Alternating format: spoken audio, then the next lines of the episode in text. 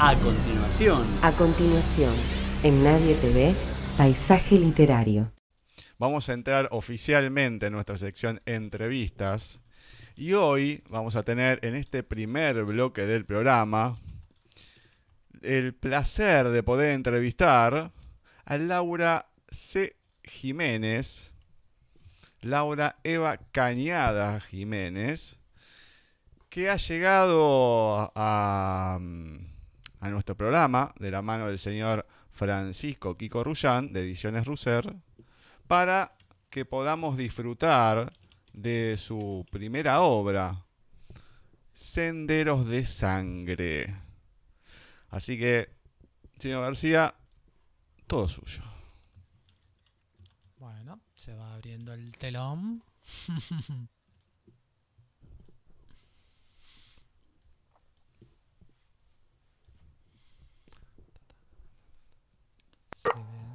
Buenas tardes, noches. Buenas tardes. Buenas tardes, noches, Laura. Hola, buenas tardes. ¿Todo bien por ahí?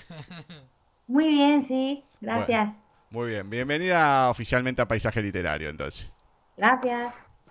Bueno, perfecto. Eh, vamos a, a empezar con la, la primera pregunta. Agradecemos a todos los entrevistados, siempre digo lo mismo. ¿Cómo para romper el hielo? Entonces, en este caso, ¿no? ¿Qué nos podés contar de Laura Eva Cañada Jiménez en la voz de Laura Eva Cañada Jiménez? Pues que me encanta, me apasiona, me vuelve loca escribir. Yo me, me evado, empiezo a escribir. Yo además, este libro, mi primera novela, no la he escrito sabiendo qué iba a escribir. Yo me ponía a escribir y lo que me iba surgiendo, eso es lo que relataba. Me nace, lo vivo. Y eso es en esencia Laura Cañadas. Laura Cañadas es una persona normal y corriente, pero cuya afición es esa. Es algo que me apasiona y que me encantaría que alguien alguna vez encontrase algo con lo que disfrute tanto como mm, yo disfruto escribiendo. Bueno, genial. La verdad creo que es la primera vez que empezamos de esta manera, señor García, ¿no? Sí. Así, de alguien que ya directamente Claro y preciso. de la, la pasión que puede describir por la, lo que siente al escribir, ¿no? Pero bueno, ya que estamos con, con la escritura, empezamos con ese tema. Bueno, comentanos cómo precisamente empezaste primero, vamos a decir, con la literatura en general, con las lecturas, y luego, bueno, cómo empezaste con el camino de la, de la escritura. Pues desde bien pequeñita, ya en el cole, siempre que había algún, en el colegio, cuando había algún concurso literario o de narrativa, yo siempre me presentaba y gané varios premios.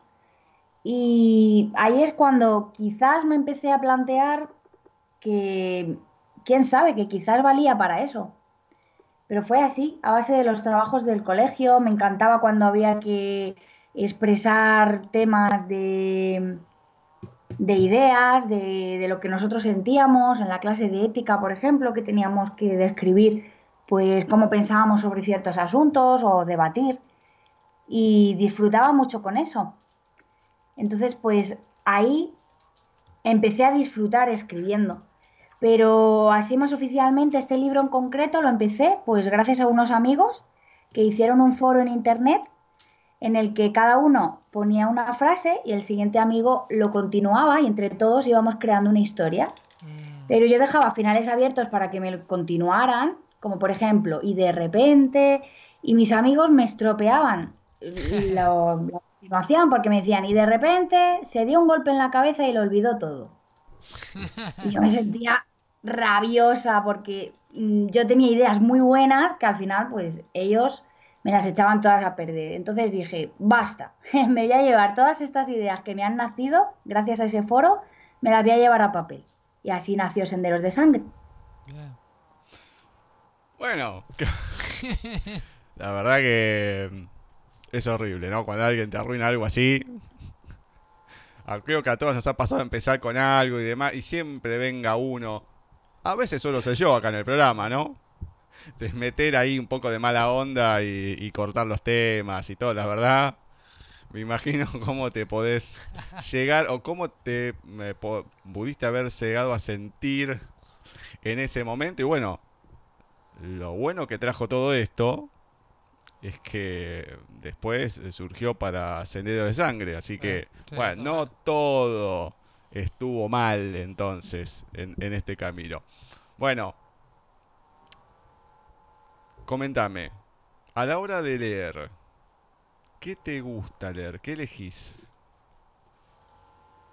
Pues mi escritor favorito, no sé si allí en Argentina también será conocido, es Carlos Ruiz Zafón. Sí, sí, sí. Él, pues me encanta, me encantan sus novelas porque él da muchos detalles, me gustan mucho las- los escritores que dan detalles de todo, no solo dicen ahí veo una casa, sino que dicen ahí veo una casa con el tejado negro, con las ventanas azules, porque así yo logro ver lo que ellos ven en su mente. Y Carlos Ruiz Zafón es ese tipo de escritor. Entonces me encanta, me encanta su género, además también de misterio. Me acuerdo que en el colegio me mandaron leerme una de sus novelas, la primera, El príncipe de la niebla, y yo estaba aterrorizada en mi habitación leyendo ese libro, pero a la vez disfrutándolo, porque me encantan los libros que te transportan a un mundo diferente. Safón, si no me equivoco, es el de la... Ya no me acuerdo si es tetralogía, el de la, la saga de los libros eh, olvidados, ¿no? No, de la- sí, Sí, de la- sí. efectivamente. Sí, así es. Acá lo hemos comentado bastante. Bueno, yo leí uno solo de ellos, ¿no?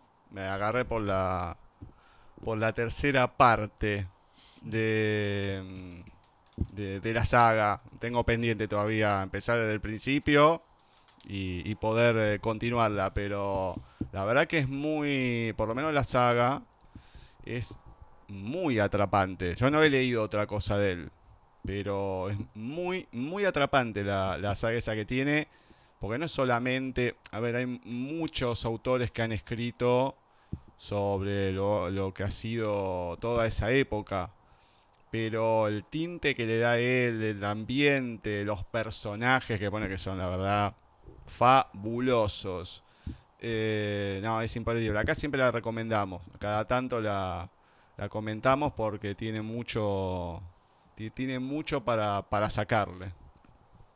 Sí, la verdad que sí, vale la pena dedicarle tiempo. Y ese libro que, no sé, que ha causado un, que ha sido un punto de inflexión en tu vida, que no, no sé si decir que lo tomás como cabecera, pero decís, después de leer esto, nada fue igual. ¿Tenés alguno? Mm, Yo creo que los de Carlos Ruiz Zafón, en concreto ese que mencionaba antes, El Príncipe de la Niebla, porque anteriormente los que yo había leído eran pues los que te mandan para los trabajos de la escuela, que más bien son aburridos y educativos que interesantes. Entonces, cuando me mandaron ese, se lo agradecí incluso al profesor porque nunca antes había tenido la oportunidad de en la escuela disfrutar tanto de que me mandaran a hacer un trabajo sobre un libro. Bueno, eso es importante, ¿no? Por lo menos que haya... eh, muchas veces sí nos tocan en la escuela cada libro que la verdad, que vos decís, ¿para qué me dieron esto? A ver, a otros les puede gustar, a otros no tanto, pero lo bueno es eso, poder llegar aunque sea con uno y empezar a despertar en esa persona, también que en vos ya estaba, ¿no? Pero poder despertar algo más que solo simplemente leer y, a- y tener una nota, aprobar y, y nada más. Sí, muy complicado eso. Eh, sí, sí. Sí. A ver, si te gusta, siempre hay algo que, que favorece, ¿no? Pero, bueno, lo que pasa es que Laura, por lo menos para mí, es bastante joven. U- usted no sé, porque se hace el chico.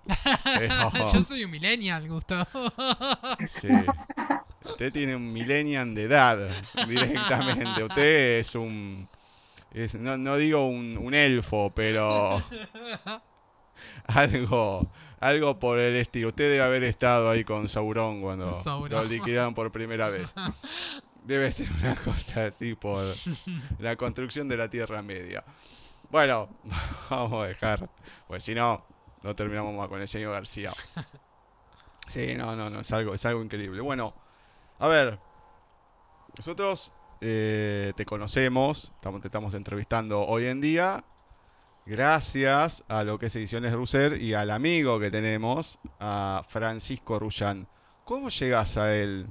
¿Y cómo fue el, el proceso para que sea publicada tu novela?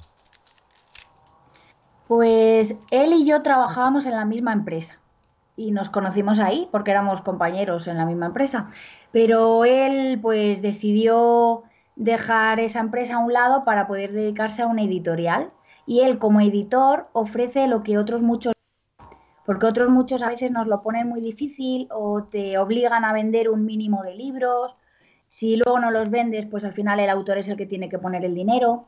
Y sin embargo, Francisco eh, tiene la filosofía de, como él primeramente es escritor antes que editor, él no se entiende. Entonces él sabe que un autor, cuando consigue la ilusión de su vida, que es poner el fin, el punto y final de su novela, pues lo que menos desea en ese momento es perder dinero.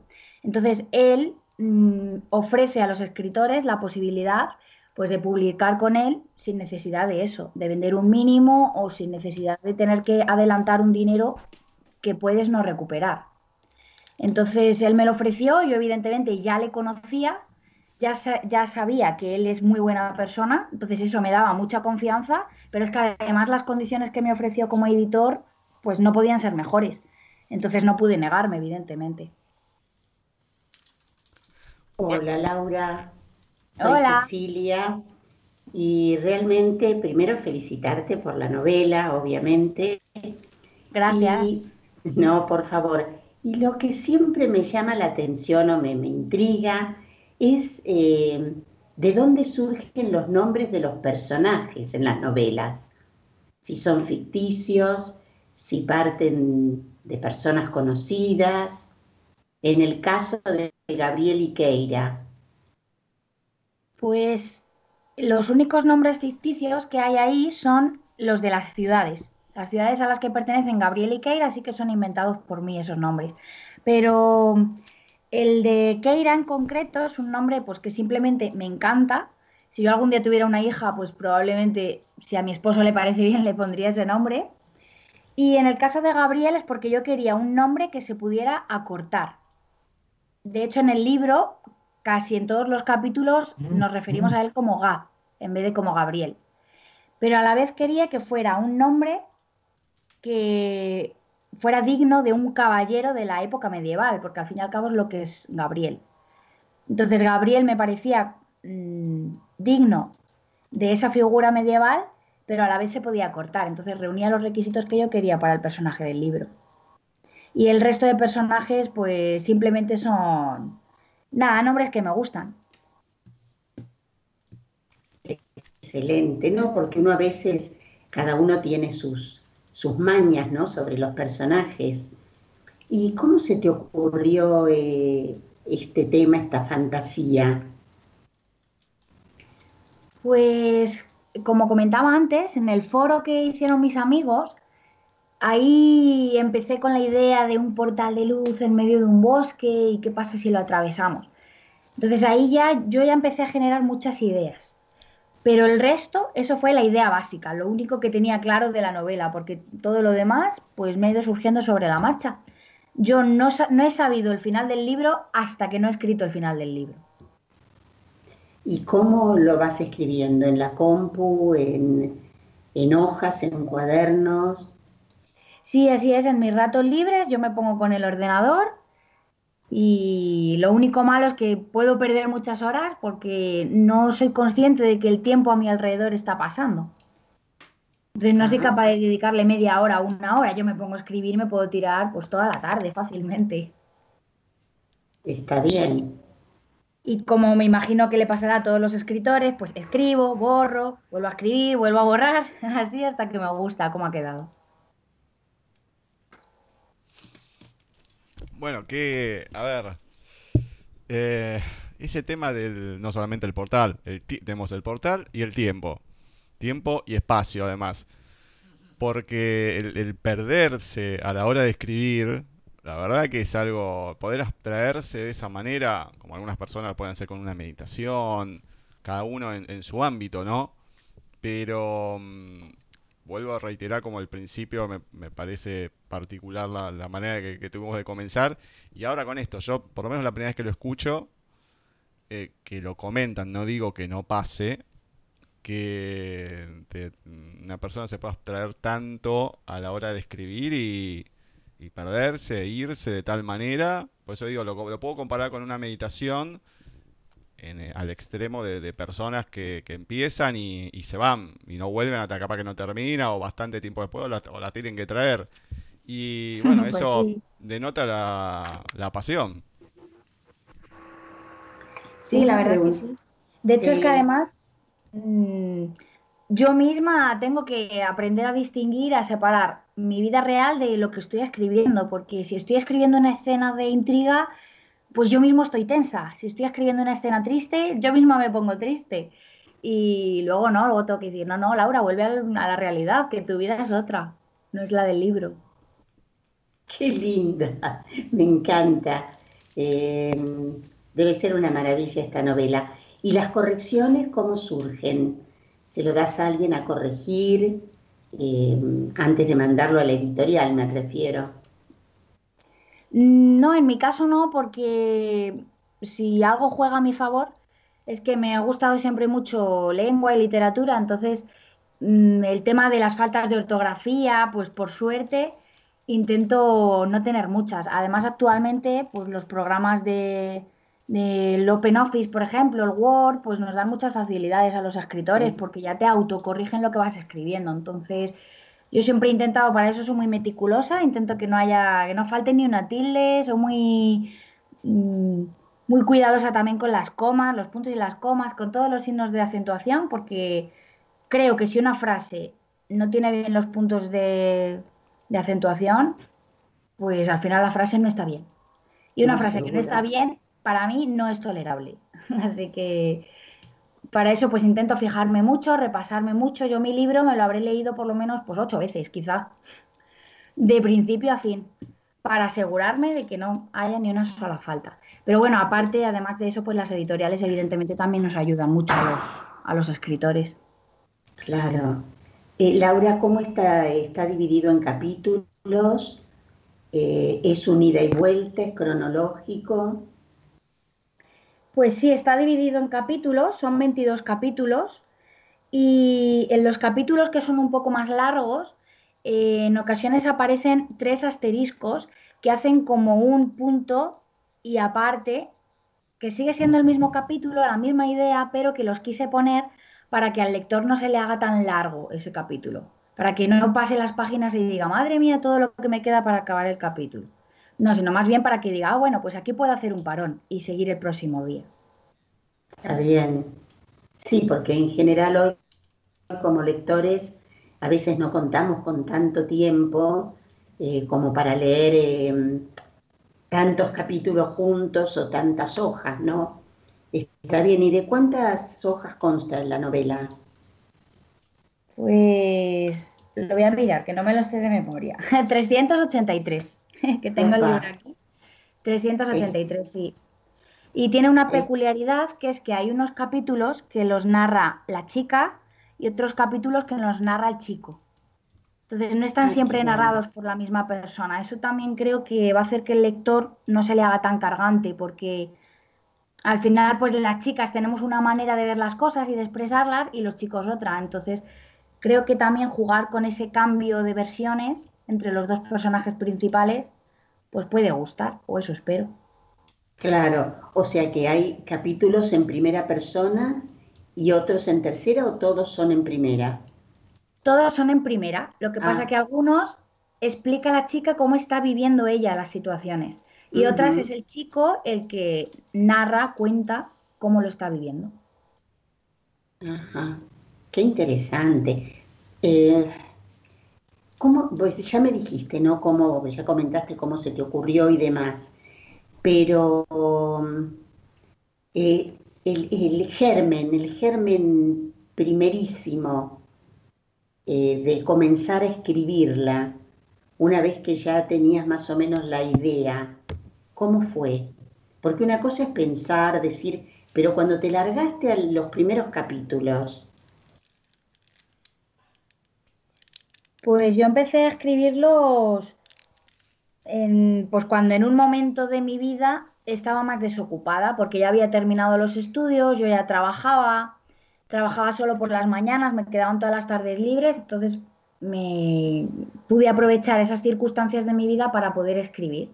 Es cierto que luego pasaron muchos años, yo lo aparqué, el libro, por varias circunstancias, hasta que luego me acordé y recordé todo lo que yo disfrutaba escribiéndolo. Entonces pensé, pues ¿por qué no retomarlo?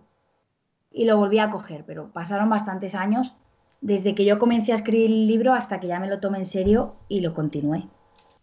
Qué bien. Y dentro del libro, que obviamente dentro de la prosa, ¿hay algo de poesía como suele pasar a veces o es todo prosa? Generalmente es todo prosa. Sí que entre Keira y Gabriel, por ejemplo, hay capítulos en los que ellos entran en una conexión y se llevan tan bien que tienen a veces jugueteos entre ellos que sí que puede incluir pues alguna rima, algún juego que incluya algo de, verso, pero realmente el libro está narrado en prosa. qué bueno. Qué lindo. Eh, ya presentado, ¿cuál es el futuro de Senderos de Sangre? Pues bueno, lo cierto es que la primera edición ya se ha agotado y ya hemos sacado la segunda y está en marcha, así que de momento los resultados esperados están siendo mucho más de lo que yo me imaginaba. ¿Y cómo eh, se ha vendido? Perdón, sí, sí, sí. Pues eh, principalmente nosotros... No, no, no. Perdón, Ceci, que, que le he interrumpido. No, no, que siga Gustavo, después te lo repregunto. Ah, bien. No, te completo, la, te completo lo que te, estaba preguntando. A ver, em, a la hora de, la venta, ¿no? ¿Cómo se ha distribuido? Si solamente fue gente conocida o, te ha sorprendido porque has llegado a gente que vos decís, bueno, ¿cómo puede ser que se haya vendido rápido y haya llegado a, esta cantidad de gente?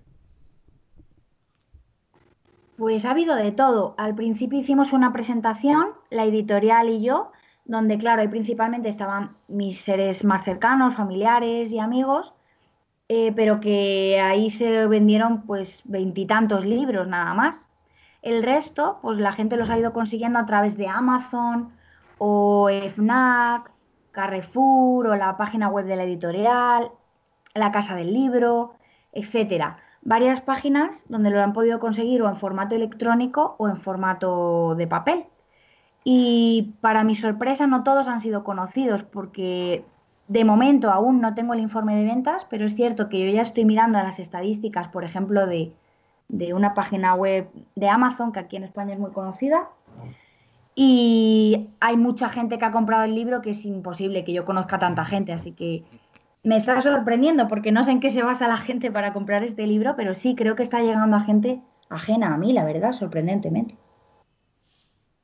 Bueno, creo que también eso habla muy bien de la editorial, de Kiko y de, de la gente que trabaja con él. Sí, sí, sí, por supuesto que sí. La verdad que ellos se están volcando y me están ayudando muchísimo a promocionarlo, a distribuirlo. La verdad que es una editorial que me está poniendo muchas facilidades. Eso es, es maravilloso. Bueno, nosotros lo conocemos también aquí y sabemos de, su ser, es un ser humano maravilloso, entonces su trabajo lo debe hacer con el corazón. Eh, por eso surge esto, ¿no?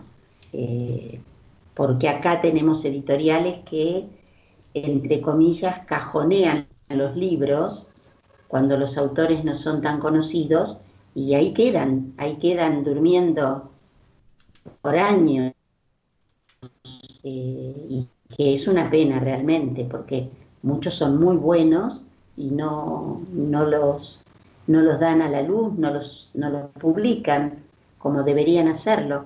Eh, me alegro muchísimo que esto esté sucediendo allá en España. Pues muchas gracias. Me llama la atención a ver si me lo puedes comentar un poco más. Uno, ¿no? Va por el título, Senderos de Sangre. Decís, bueno, esto puede venir medio, medio, me- medio heavy, la sangre, puede ser oscuro, tenebroso. No, para nada. No, no, pero empezamos a leer la, la sinopsis. Dice, si vivieses en el siglo XIX y encontraras un portal enorme de luz en el medio de un bosque, ¿lo atravesarías? Senderos de sangre, portal de luz, es como que, se me parece las antípodas uno del otro. ¿Cómo... mm, No no digo que me expliques todo, ¿no? Pero siglo XIX, ¿por qué la, la ambientación en esa época? Contame un poquito más del bosque, de los personajes, del portal, lo que se puede contar. Pues el título es en concreto por dos cosas. Primero, por el sentido literal de la frase, senderos de sangre, porque eh, la trama principal ocurre en un bosque, entonces los senderos del bosque, y de sangre, porque es cierto que se derrama mucha sangre, literal, en ese bosque. Pero por otro lado, tiene otro sentido, y es porque en una parte del libro hay una trama familiar, personajes a los que les unen lazos de sangre. Entonces, de ahí que como están en ese bosque y les unen lazos de sangre, pues me parecía un título apropiado. Respecto a lo de que sea en la era medieval, pues simplemente porque me daba más juego, porque un bosque actualmente, pues si nos perdemos en el bosque, pues ponemos el GPS o llevamos un reloj que tiene brújula y al final pues eso da mucho menos juego para una novela de fantasía. Sin embargo, en el siglo en la era medieval no tenían de nada. Tenían que sobrevivir con su manera de ser y con su manera de buscarse la vida. Entonces, creo que eso me iba a poder dar más oportunidades de desarrollar mi creatividad. Está bueno eso. Sí, yo pensé lo mismo que Gus, que que qué raro la luz y la sangre, pero no, nada que ver. Eh, ¿cuántos personajes aproximadamente, además de los protagonistas, hay en la novela? Pues como principales, yo diría que quizás seis. Pero Ah, luego hay muchos personajes secundarios. Nunca los he llegado a contar, la verdad, pero hay unos cuantos. No, no, seguro. Y para describirlos, para que se hagan reales, ¿son pura imaginación o un poco vuelvo a mi primera pregunta, o pensaste en personas cercanas? No, son todos de mi imaginación. Mm, Además, en una ocasión me preguntaron si este libro contiene algo biográfico. Yo dije que no, realmente de mi vida hay poco en este libro. Lo único que sí que es cierto que en Keira, que es la protagonista, junto con Gabriel, ella en su manera de ser, en su personalidad, sí que hay un poco de mí. Porque ella, por ejemplo, es una chica que va de, de ser muy segura, de ser muy fuerte, pero luego realmente es muy tímida, tiene muchos miedos, muchas desconfianzas, es insegura. También es muy sociable, pero luego también es desconfiada. Entonces, ahí se plasma un poco mi personalidad. Los que realmente me conocen, quizás cuando lean el libro, mm, se darán cuenta de que eso es así. Pero salvo en ella, todo lo demás es ajeno a mí, a mi vida. Ni es nadie de mi entorno, ni me he basado en nadie conocido para crear los personajes. Está bien, ¿y entre qué edades oscilan estos personajes? Pues hay desde un niño que tiene cuatro añitos hasta pues hasta el más mayor del personaje, pues el mayor tendrá sesenta y tantos. Desde los una linda años y tantos hay personajes de todo tipo. Hay una linda gama de, de- de edades. Sí, sí, sí, así es. Qué maravilla, qué lindo. Em, Lo que yo me vi, lo que a mí ahora me estaba acordando, eh, leía que tenía ya eh, en mente otro, otra novela o algún proyecto o algo que estaba ya eh, germinando. Sí, es ser. correcto. Así es, ya ha empezado la segunda novela, que de momento también la tengo ahí un poco aparcada por el tema del trabajo y por mi vida personal, que no soy capaz de estirar el tiempo más. Pero sí, ya ha empezado la segunda, pero no tiene nada que ver con esta.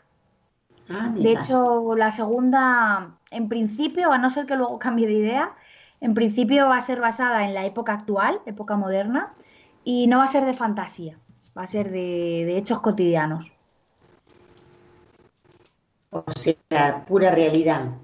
Exacto, pura realidad. Con matices de, de la alegría que quiero que me caracterice, pero pura realidad, sí, así es. Es- hay que saltar ¿eh? de, un, de, un, de una fantasía a una realidad.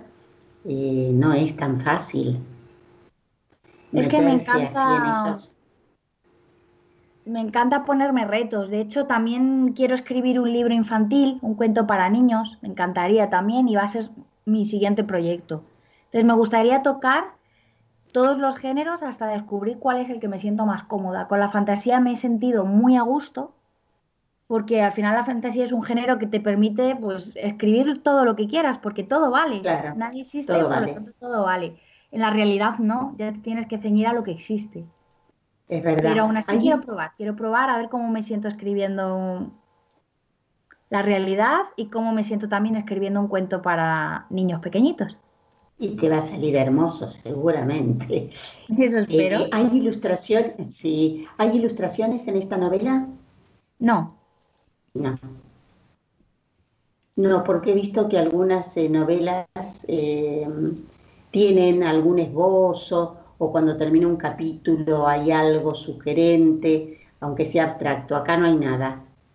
no, aquí no hay nada. Está Porque yo en bien. principio nunca jamás escribí esta, esta novela con pensamiento de publicarla. Entonces yo la escribía para mí y yo escribir, bueno, tengo un pase, pero dibujar se me da de pena fatal. Entonces yo no dibujaba para mí, por lo tanto no he dibujado para nadie. Pero Claro, no, lo pero a único que veces tiene en la misma editorial, perdón, que digo que a veces en la misma editorial, si vos les decís quiero esto o aquello, te lo pueden, te lo pueden poner. Sí, pudiera ser, pero aún así me parece que es un libro que ha quedado más grueso de lo que a mí me hubiera gustado y no quería alargarlo más. No quiero que No, la gente vea un libro tan gordo que no se lo quieran leer porque les dé pereza ya de antemano. Claro. Entonces, nada, No, no, seguro. Lo que sí hay es que en, en los capítulos que narra Gabriel, pues hay un icono del caballero, el caballero en su caballo, con su espada, tal y como él es, como es Gabriel. Y en los capítulos que narra ella, Keira, pues sale ella, un pequeño dibujito de cómo es la- el personaje. Ah, está bien. ¿Y eso eh, vos lo, lo- lo pensaste o te lo sugirió la editorial? Me lo sugirió Kiko, sí. Bueno, Francisco, Kiko, claro. perdón, para los amigos es Sí, Kiko. Kiko, Kiko, sí. sí. Claro, sí, sí, porque muchas veces, sí, a eso iba yo, muchas veces el, si es una buena editorial te sugieren así pequeñas cositas que, bueno, que cambian un poquito la novela, ¿no? Está bueno, qué lindo. Te hago, Sí, acá te leo un fragmento de lo que es la, la sinopsis y a raíz de eso te pregunto, ¿no? De Gabriel Iqueira ya comentaste. Entonces, alguien que porta dos enigmáticos ojos amarillos no cesa de perseguirles y constantemente se enfrentan a la muerte.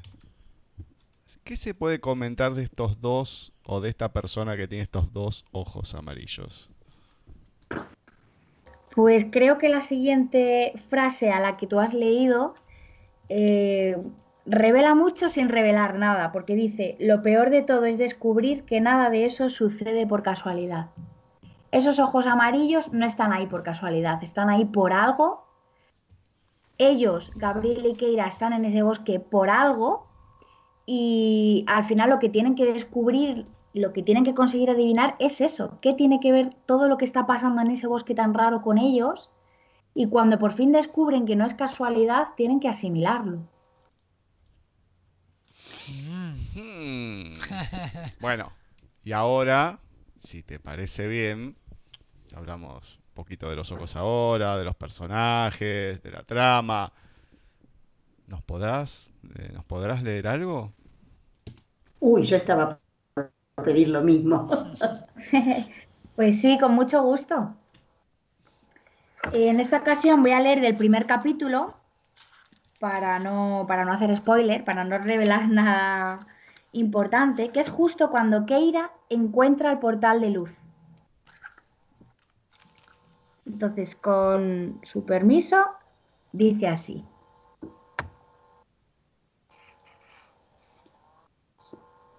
Aquí lo tengo. Cuando había dado unos pocos pasos, ocurrió algo sobrecogedor. Un resplandor aún más brillante que la luz del sol me invadió y quedé cegada por un instante.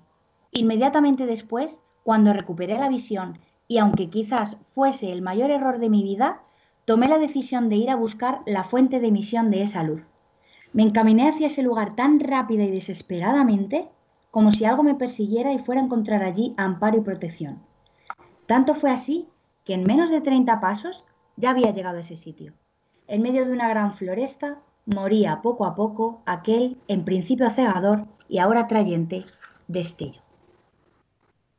Pude, puede que mi atrevimiento pudiera costarme caro, pero deseaba arriesgarme y descubrir qué encerraba el que era, desde hacía horas, mi nuevo entorno. Instintivamente, empecé a correr para encontrar lo antes posible la respuesta a tal enigma.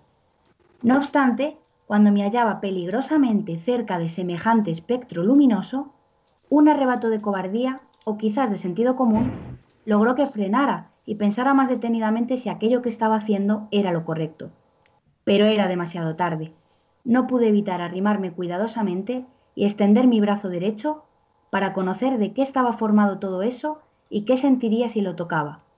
Justo en ese instante, cuando mis dedos traspasaron una fina capa de luz, un sonido violento se desató. Una fuerte explosión ensordecedora que aturdía mi cabeza y me llevó a taparme los oídos con todas mis fuerzas y a desplomarme en el suelo, temiendo salir herida de allí, si es que salía. Hasta ahí puedo leer. Mm. Hasta ahí. Ah, sí. El otro queda muy en silencio, sí, como claro. diciendo, bueno, algo más, algo más. Claro, el, ca- el capítulo continúa, pero claro, si la gente quiere saber qué le pasa a Keira tras cruzar el portal de luz, pues tendrán que leérselo. Por supuesto. ¿Cuáles son las que has tenido hasta ahora en cuanto al libro? Perdón, que se ha entrecortado y no lo he escuchado bien, discúlpeme. ¿Cuáles, no, no, eh, cuáles son las devoluciones que has tenido eh, de la gente que lo ha leído ya? Si te han llegado por, por Facebook o personalmente. ¿Se refiere a las opiniones de la gente? Claro, las reseñas, más allá de la Sí, gente sí, sí, conocida, ¿no? Que te Sí. puede llegar más en persona, pero las reseñas de gente desconocida, en general, conocidos y desconocidos. Pues los conocidos, muchos me lo han dicho cara a cara, porque muchos son compañeros de trabajo, otros son conocidos, amigos, y sorprendentemente le está gustando a mucha gente, que a mí me extraña porque es un libro que es quizás está más orientado quizás a un público más juvenil. Es un libro para todos los públicos porque no hay ni una sola palabrota, ni hay ninguna escena inmoral, nada raro, pero me sorprende que a tanta gente le esté gustando. Lo que me están diciendo es que les engancha, que desde el primer capítulo quieren saber más. Eh, sobre todo los primeros capítulos, para mi gusto, quizás son un poco más flojos porque también los escribí cuando era un adolescente y creo que eso también se nota. Pero me está sorprendiendo que a la gente le está gustando. Y luego también por parte desconocida, pues eh, me han mandado correos electrónicos o en mis redes sociales, a veces me han dejado algún comentario que me ha sorprendido. Qué lindo. Debes sentirte muy orgullosa de todo esto. ¿Cómo, perdón? Que debes sentirte súper orgullosa y, y bien, y bien con esto, porque es un libro es, es algo muy íntimo, muy lindo y cuando sale a la luz uno espera, bueno, todo tipo de comentarios. Sí, la verdad que sí. Yo me esperaba muchas críticas y de hecho sigo con la mente abierta a las críticas. Quiero críticas constructivas. Yo a todo el mundo que se lo lee digo, por favor, opiniones sinceras. porque al final es lo que me va a ayudar a mejorar.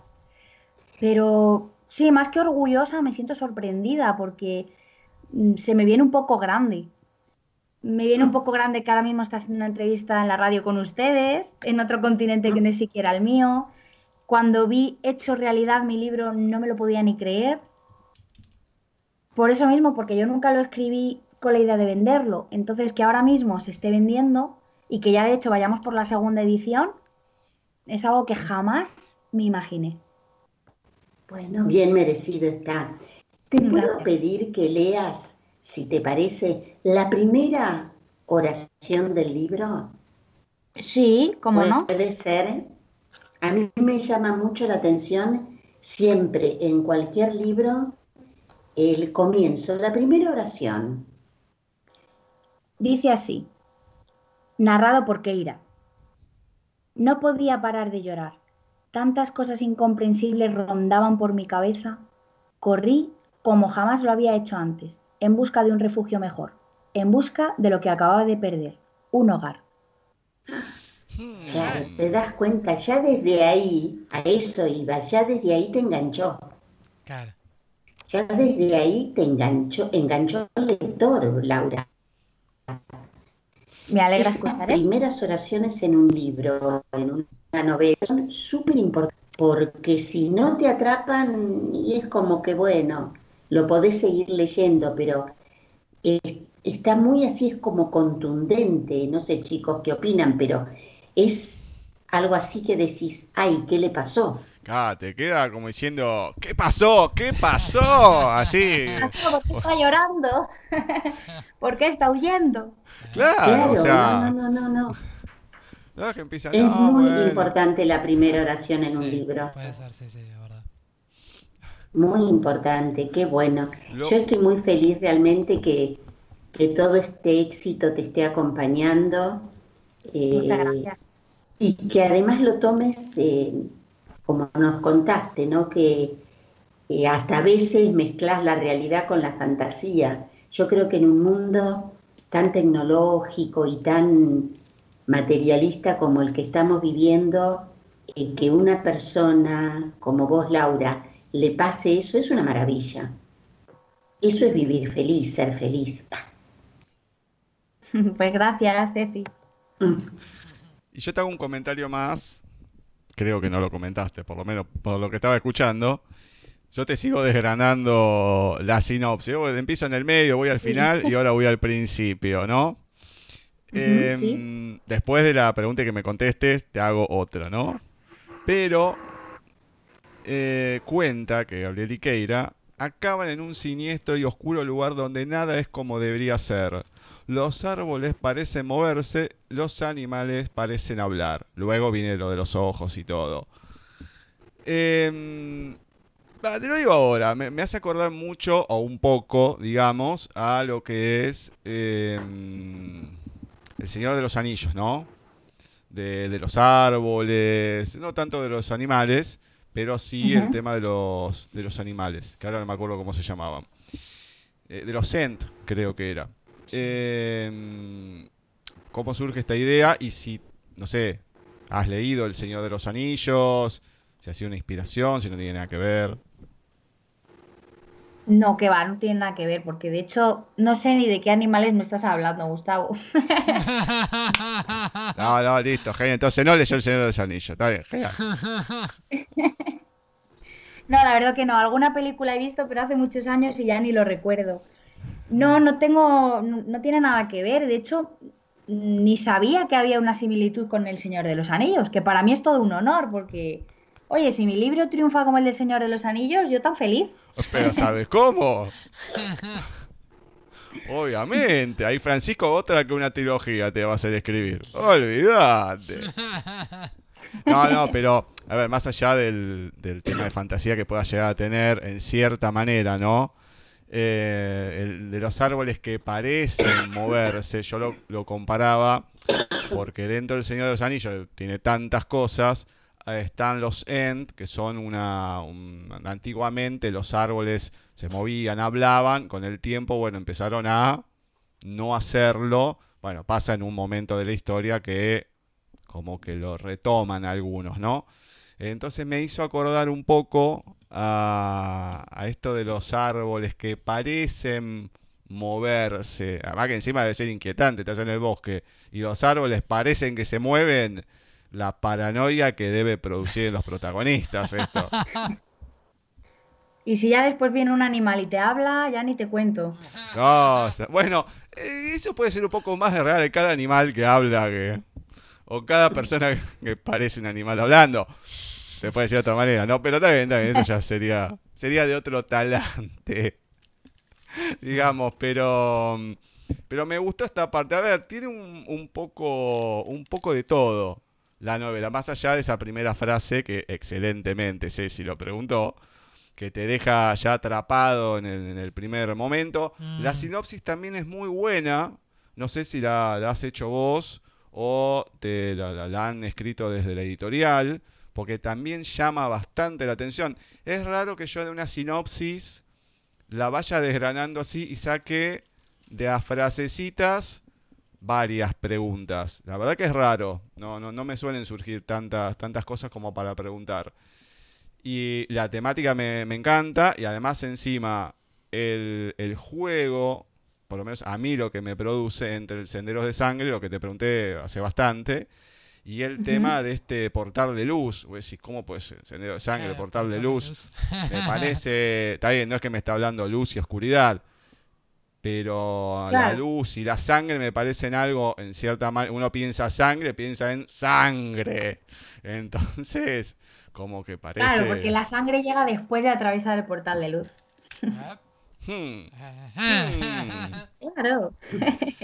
Este, Y la Ay, no, me preguntaba si me ayudó la editorial, la verdad que no. Ellos, Francisco en este caso, me preguntó que qué quería poner yo de sinopsis y lo que está es ahí tal cual lo que yo le di, de principio a fin.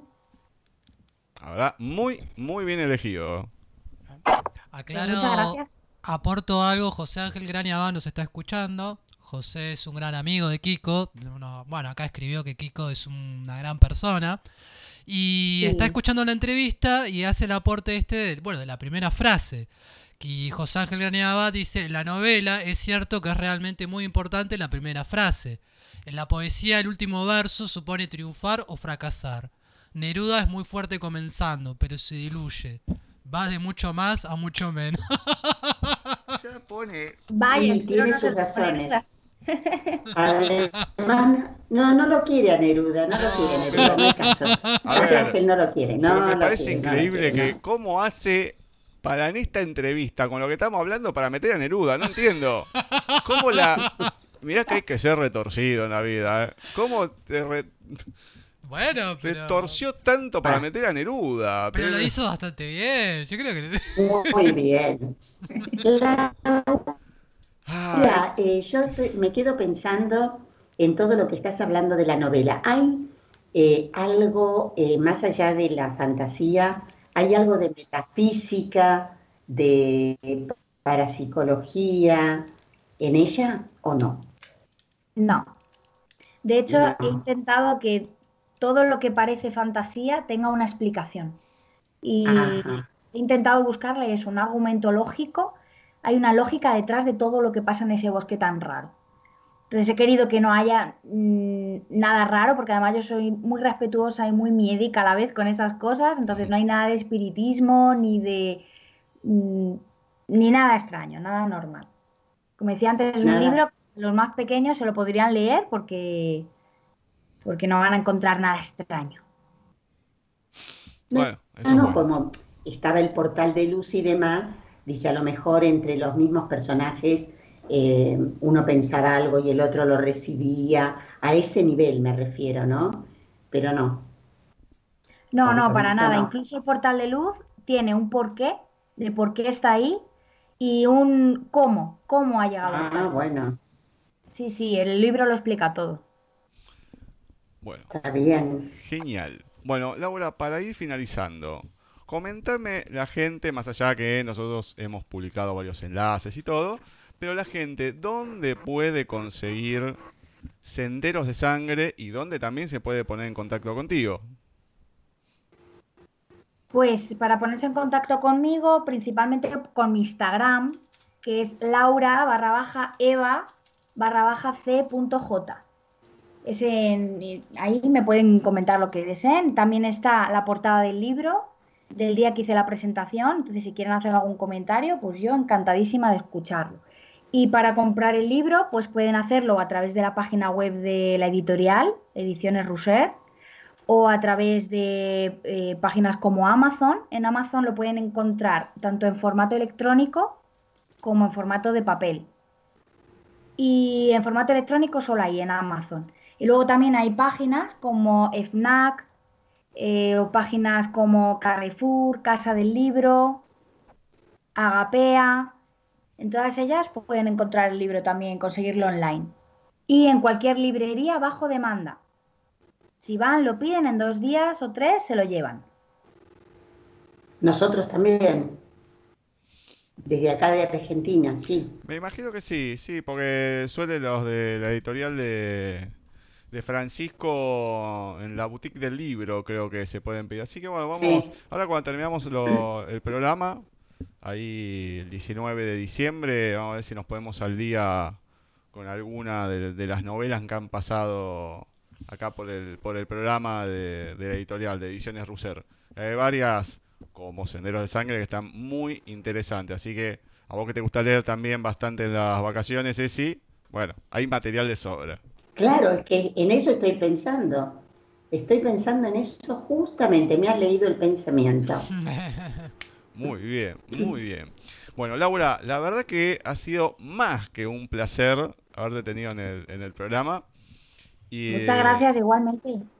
Y bueno, y esperamos, que seguramente es así, todo lo que venga en, en nuevas publicaciones y demás. Siempre comento lo mismo, sean ediciones Russer o no, esperamos que sigas ahí, lógicamente. Y, eh, y bueno, nosotros estamos acá cuando Francisco lo considere o vos, bueno, te volvemos a tener sin ningún tipo de problema. Pues muchas gracias por la oportunidad que me dais. Un placer. No, el placer es nuestro, Laura, y vuelvo a felicitarte realmente y que sigan los éxitos. Espero que así sea. Muchas gracias, Ceci. Bueno, Muchas gracias, Gustavo. No, bueno, Laura, y por mi parte, mis últimos saludos. Te felicito y muy linda entrevista. ¿eh? Muchas gracias igualmente. Que paséis buena tarde. Hasta luego. Gracias. chao, chao. Muy, muy bien. La verdad que increíble. ¿eh? Sí, me gustó, me llevadero, gustó. Sí. Me gustó. Así que así ha pasado por la sección de entrevistas en esta primera hora y esta primera entrevista. Laura Eva C. Jiménez, Laura Eva Cañada Jiménez con Senderos de Sangre, eh, de la editorial de Ediciones Russer. La verdad, muy, muy bueno, lo vuelvo a repetir. Esperemos que, el año que viene, cuando volvamos y sigamos con las entrevistas eh, de los autores de Francisco, bueno, sigan teniendo el nivel que estuvieron en este año, eh, que ha sido muy alto. Sabe elegir, lo sabe encaminar y la verdad, si se juntan unas buenas personas con buenos proyectos, y bueno, no hay nada más que decir. No hay nada más que decir.